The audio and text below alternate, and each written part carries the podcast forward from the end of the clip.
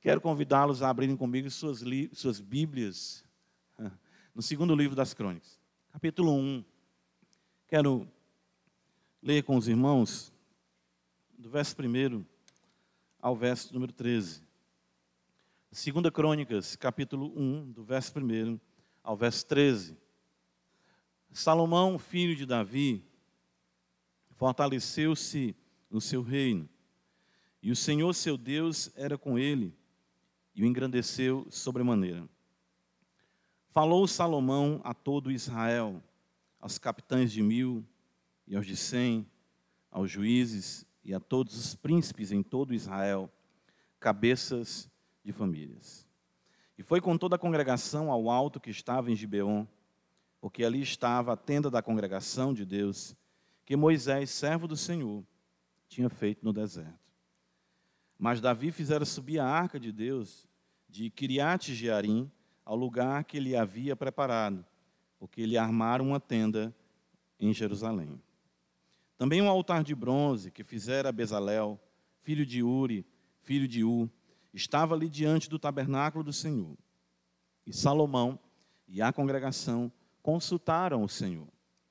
Salomão ofereceu ali sacrifícios perante o Senhor, sobre o altar de bronze que estava na tenda da congregação, e ofereceu sobre ele mil holocaustos.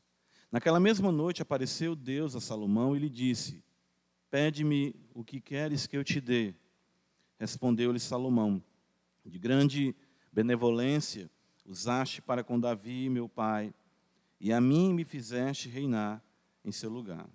Agora, pois, ó Senhor Deus, cumpra-se a tua promessa feita a Davi, meu pai, porque tu me constituíste rei sobre um povo numeroso como o pó da terra. Dá-me, pois, agora sabedoria e conhecimento, para que eu saiba conduzir-me à testa deste povo. Pois quem poderia julgar a este grande povo?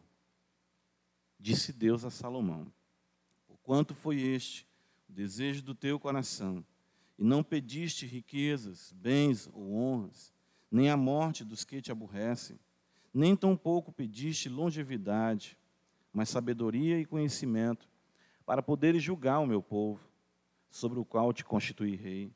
Sabedoria e conhecimento são dados a ti, e te darei riquezas, bens e honras, quais não teve nenhum rei antes de ti, e depois de ti não haverá teu igual. Voltou Salomão para Jerusalém, da sua ida ao alto que está em Gibeon, de diante da tenda da congregação, e reinou sobre Israel. Amém. Graças te damos, Senhor, por tua palavra. Mais uma vez suplicamos o teu favor, porque tu nos ensinou, Senhor Jesus, que sem ti nada nós podemos fazer. E nós, como teu povo, reunidos aqui, invocamos o Senhor, a fim de que nesse dia magnifiquemos o nome do Senhor, no poder do Espírito Santo, na mediação do nosso bendito Redentor. Para isso, Senhor, queremos ser ensinados por Ti, para vivermos de forma agradável a Ti. Abençoa Tua igreja, o Teu povo aqui na Parquelândia e a todos que em todo lugar invocam o Teu nome em sinceridade, Senhor Deus, em Jesus Cristo, nosso Senhor. Amém. É inevitável nós associarmos o nome de Salomão à sabedoria. Nós temos esse conhecimento e são ah, realmente marcantes as histórias, os relatos bíblicos que trazem para nós ah, a sabedoria, expõem para nós a sabedoria de Salomão. Isso realmente é razão até mesmo de, de adágios, de ditados populares, né?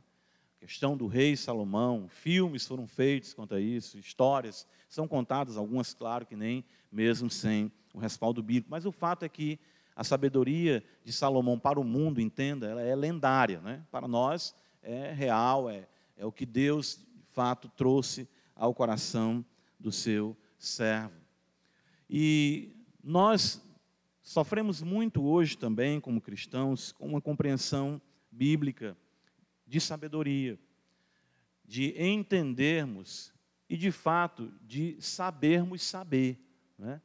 Eu creio que com a facilidade, a praticidade, que isso não é de todo negativo, o acesso que temos a muita informação, de viés também bíblico e teológico, tem sido realmente benéfico, mas, por outro lado, temos batido muito nessa tecla, maléfico também. Conhecimento das Escrituras, o conhecimento de Deus, quando não vivido, quando não ah, vivenciado em sabedoria, pode se tornar uma arma letal para o indivíduo. Muitas pessoas vão para o inferno agarrados com suas Bíblias. Muitas pessoas estão perdidamente né, uh, tomadas pelos seus pecados e citando suas Bíblias para consolidar, aliás, para fundamentar tal tipo de procedimento. E falando de procedimento, nós já trazemos aqui uma ideia do que seja de fato a sabedoria à luz das Escrituras. Como nós podemos observar, uh, o próprio Salomão escrevendo no princípio de Provérbios, veja comigo no capítulo 1, ele vai dizer para nós isso no versículo de número 7. O temor do Senhor é o princípio do saber, mas os loucos desprezam a sabedoria e o ensino. Então, também isso no nosso meio, como cristãos, é uma máxima. É, mas eu não queria que fosse apenas uma máxima, um clichê, não é? melhor dizendo, mas que fosse uma verdade que de fato impactasse a nossa vida. Porque quando nós precisamos entender o que é sabedoria, nós não temos que nos voltar unicamente para o conhecimento em si, mas sim vermos a sabedoria estampada diante de nós, apresentada diante de nós, à luz das Escrituras. Quando nós vemos o apóstolo Paulo dizer em Colossenses, veja comigo, abra na epístola aos Colossenses, o apóstolo Paulo vai trazer uma informação muito preciosa para nós. Ele vai dizer em Colossenses capítulo 2,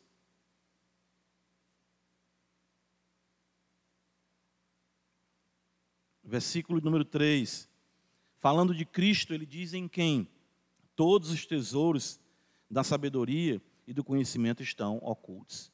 É em quem e não no que, não é? Essa relação com o que tem trazido muito dano para aqueles que se afirmam cristãos. Com o que da teologia? Com o que de informação? Porque quando nós observamos a Escritura tratar de sabedoria, vai tratar do plasmar, ou seja, do encarnar da verdade. E é isso que nós vemos na vida de Salomão, e de forma máxima, né, no seu ápice, na visão de Deus, a, a visão de Deus da encarnação de Cristo. Ou seja, Deus encarne sabedoria, ou seja, viver de forma agradável a Deus, viver de forma a, a, que venha glorificar o nome do Senhor e, consequentemente, ser uma bênção, um aroma suave, como diz o apóstolo Paulo, falando do andar de Cristo, né? andar como Cristo andou, ou seja, isso ser aroma agradável em sacrifício ao nosso Deus. Então, olhando para o capítulo 1, 1 Crônicas, observando, 2 Crônicas, observando a vida de Salomão como sucessor do seu pai Davi, observo alguns pontos importantes aqui para nós entendermos sabedoria. Mas não meramente como aquilo que nós vamos aprender ou aprender como conhecimento, mas sim aquilo que foi vivenciado por um homem de Deus, no caso, Salomão. Em primeiro lugar, veja o texto nos diz, no versículo 1, que Salomão, ele se fortaleceu no seu reino. E o texto fala que o Senhor, seu Deus, era com ele e o engrandeceu sobremaneira. E aqui vem algo muito importante. Salomão era um homem crente e, portanto, era um homem sábio, porque temer a Deus e se relacionar com o Senhor, com essa pessoa bendita, numa relação de intimidade, conhecimento verdadeiro, é isso que caracteriza saber viver. É isso que caracteriza uma vida agradável a Deus. O texto nos diz que Salomão, aqui no, no, no versículo 1 em diante, ele se uniu ao povo e ele teve um foco. Ou seja, ele assume o seu reinado, ele assume aquela nação, tantas coisas para resolver, tantas coisas para cogitar, inimigos para se, uh, se proteger, conspirações políticas que estavam a se levantar, como você pode ver na continuação do relato do livro das crônicas. Muitas querelas eh, demandavam de Salomão resposta, prontidão, análise, julgamento. Mas Salomão, aqui, o livro das crônicas, faz questão de apresentar para nós um homem que tinha um relacionamento com o seu Deus. E isso é ser sábio. Ser sábio não está apenas em um juntar, em um elaborar, em ter habilidades no que concerne a teologia e nas coisas da vida, mas sim em ter comunhão com o Senhor. O texto nos diz, no versículo 6, olha como isso é interessante que Salomão ofereceu sacrifícios perante o Senhor sobre o altar de bronze que estava na tenda da congregação e ofereceu sobre ele mil holocaustos. E eu estava pensando nisso, né? O sábio é o homem dos mil holocaustos. Ou seja, o sábio é o homem que gosta do culto. O sábio é o homem que ama Deus. O sábio é o homem que conhece a Deus, que se relaciona com Ele, que não prescinde da intimidade com Deus. Quando o Senhor se revela para Israel, em Êxodo capítulo 20, dá a Israel os dez mandamentos, o Senhor diz logo: Não terás outros deuses diante de mim, não farás para ti imagem de escultura, não tomarás o nome do Senhor teu Deus em vão. Lembra-te do dia de descanso, porque nisso consiste a verdadeira sabedoria. Ou seja, adorar o Deus verdadeiro e bendizer-lhe o seu santo nome. Pouco mais à frente, no livro das Crônicas, veja comigo, no capítulo número 9. O texto fala da visita da rainha de Sabá, e Cristo menciona essa visita que ela veio de longe para lhe ouvir a sabedoria, lhe conhecer a sabedoria, porque era algo realmente impressionante.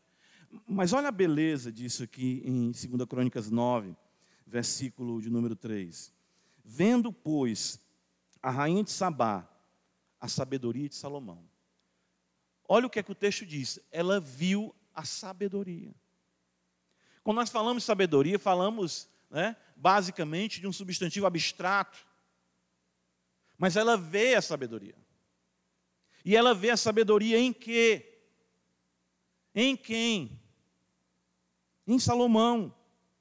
E ela então começa a cogitar, a observar a casa que ele edificou.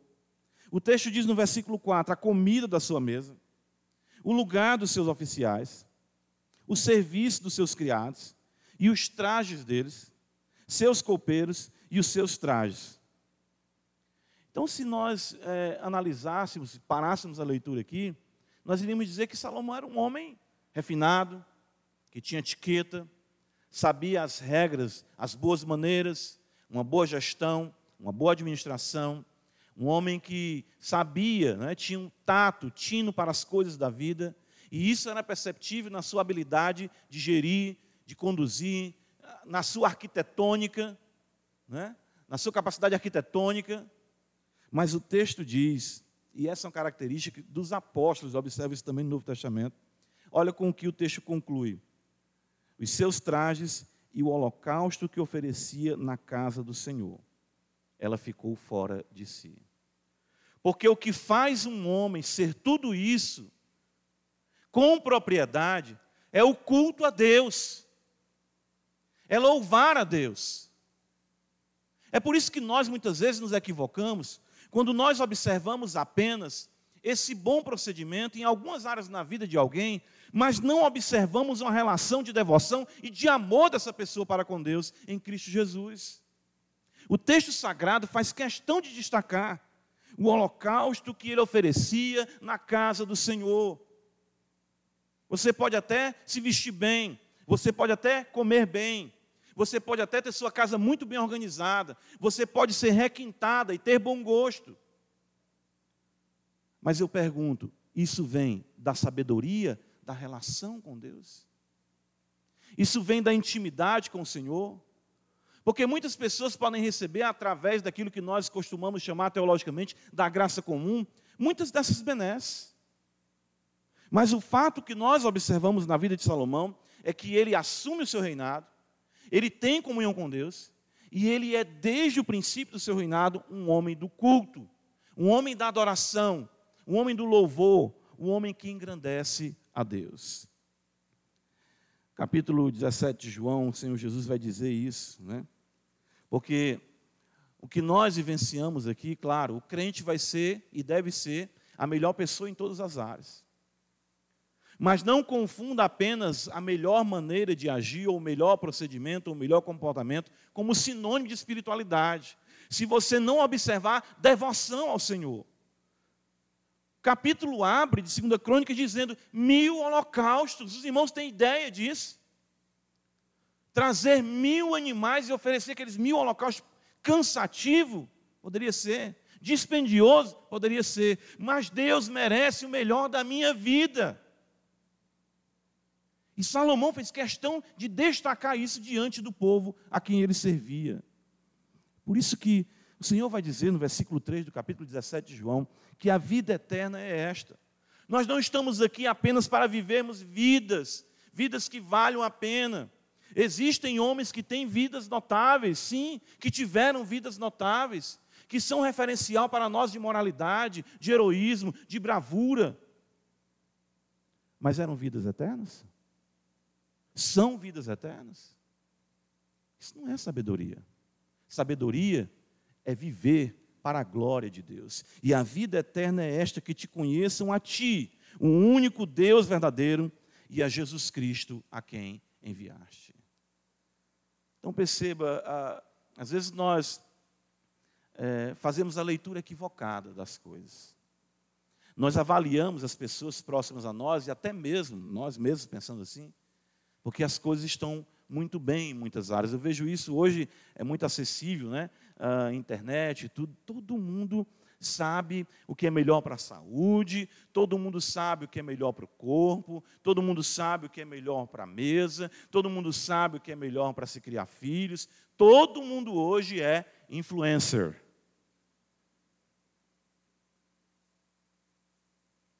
Mas essas pessoas não recebem, de fato, a nutrição da videira verdadeira que é Cristo Senhor. Tudo que está feito, que está sendo feito, que não é feito para a glória de Deus, é palha, passa. O vento dispersa.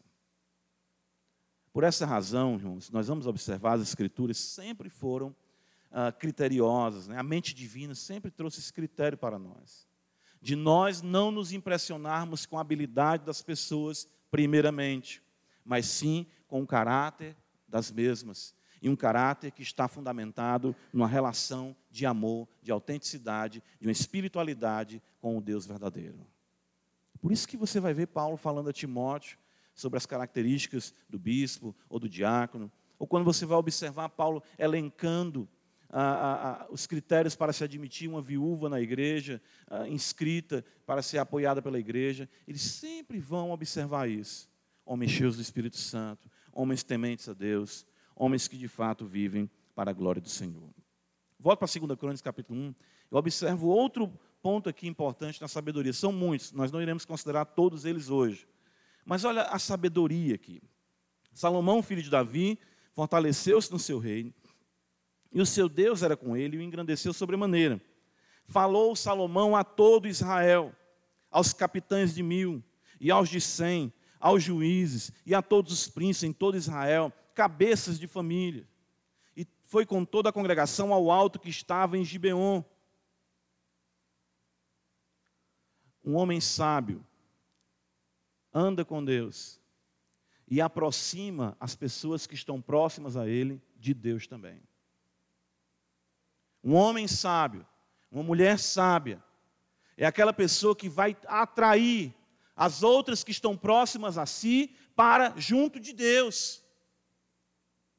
Salomão poderia aqui primeiro ter feito a semelhança de Belsazar, né?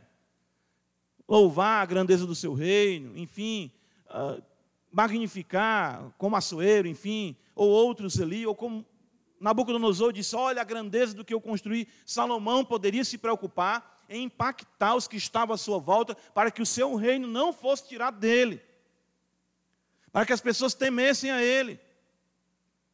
Salomão poderia ter dado um, um show pirotécnico, né? Vamos usar as linguagens, a linguagem atual, Poderia ter mandado passar a esquadrilha da fumaça, suas armas de guerra. Foi isso que ele fez? Não. Ele sabia que um povo, para servir a ele, teria que ser um povo que servisse a Deus. Então ele atrai para junto de Deus as pessoas. Ele atrai para junto do Senhor os homens, as mulheres que estão próximos dele, homens de valor, líderes. Ou seja, isso é muito importante para você analisar com quais pessoas você se relaciona. E aí fica outro indicador de sabedoria. Deixa eu mostrar um texto aqui importante para vocês, em Atos dos Apóstolos, capítulo 11. Ah, quando Barnabé desce a Antioquia,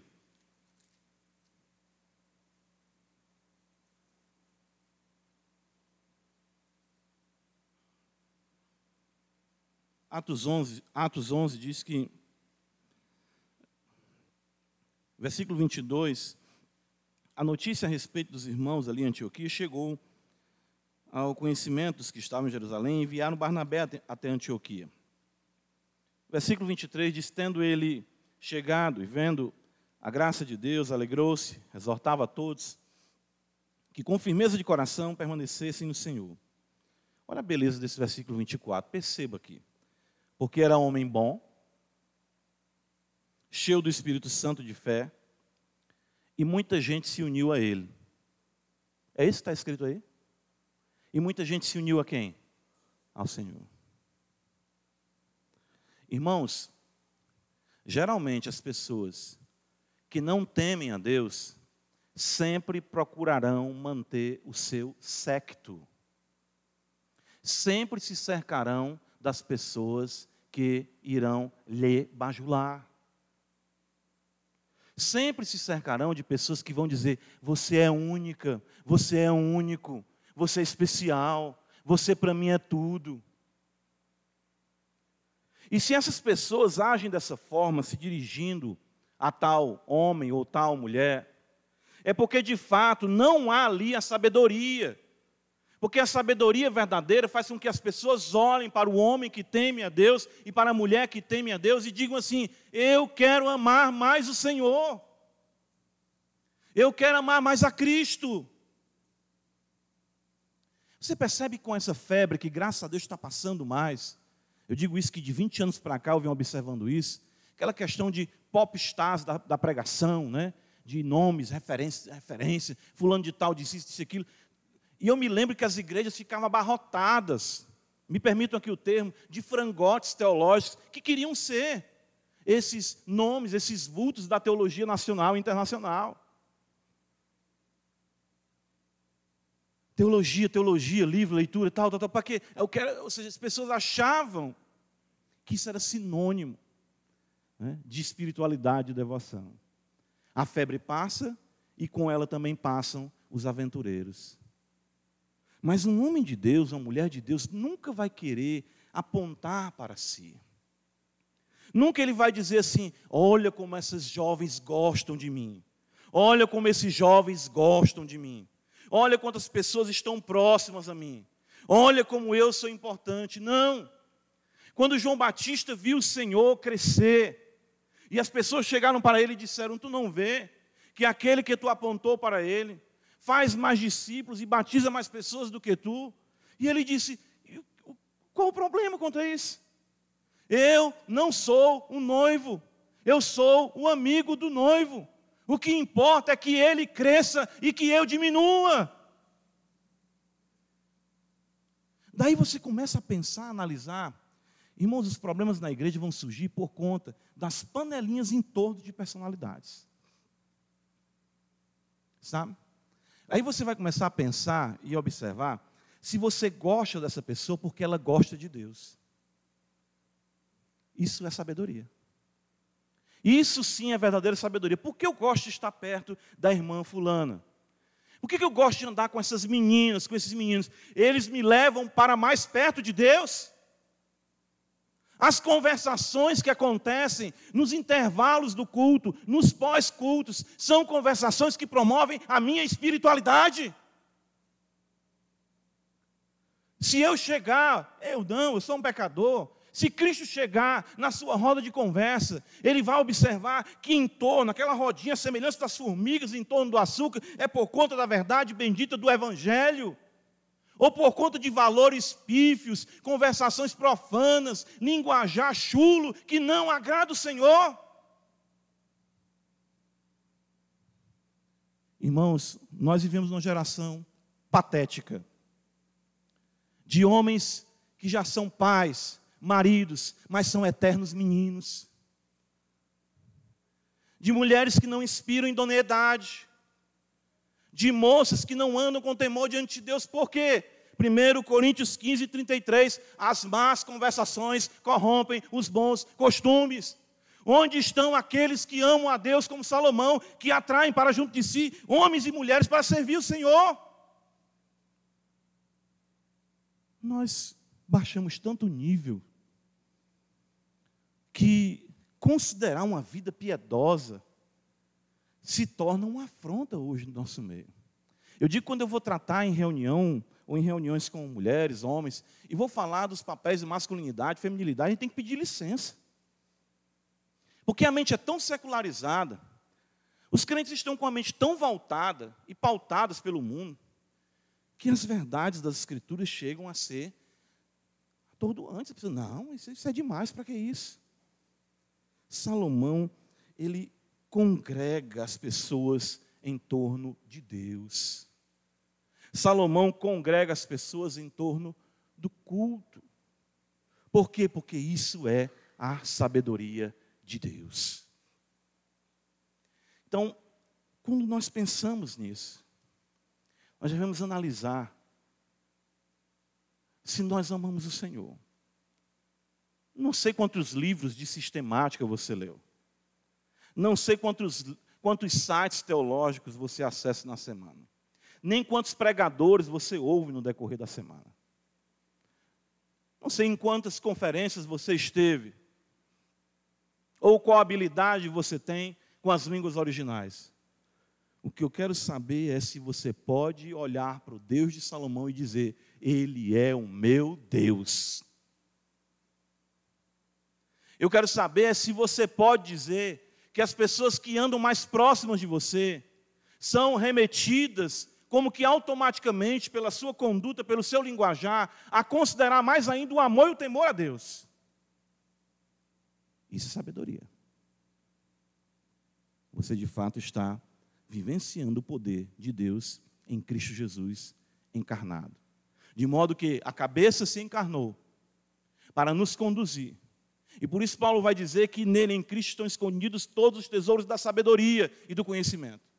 Nós, como seu corpo, devemos ser a sabedoria também encarnada para a glória do Senhor. Amemos a Deus. E todos próximos a nós, de fato, estejam mais próximos de Deus, porque isso é ser sábio à luz das Escrituras. Amém. Senhor da glória.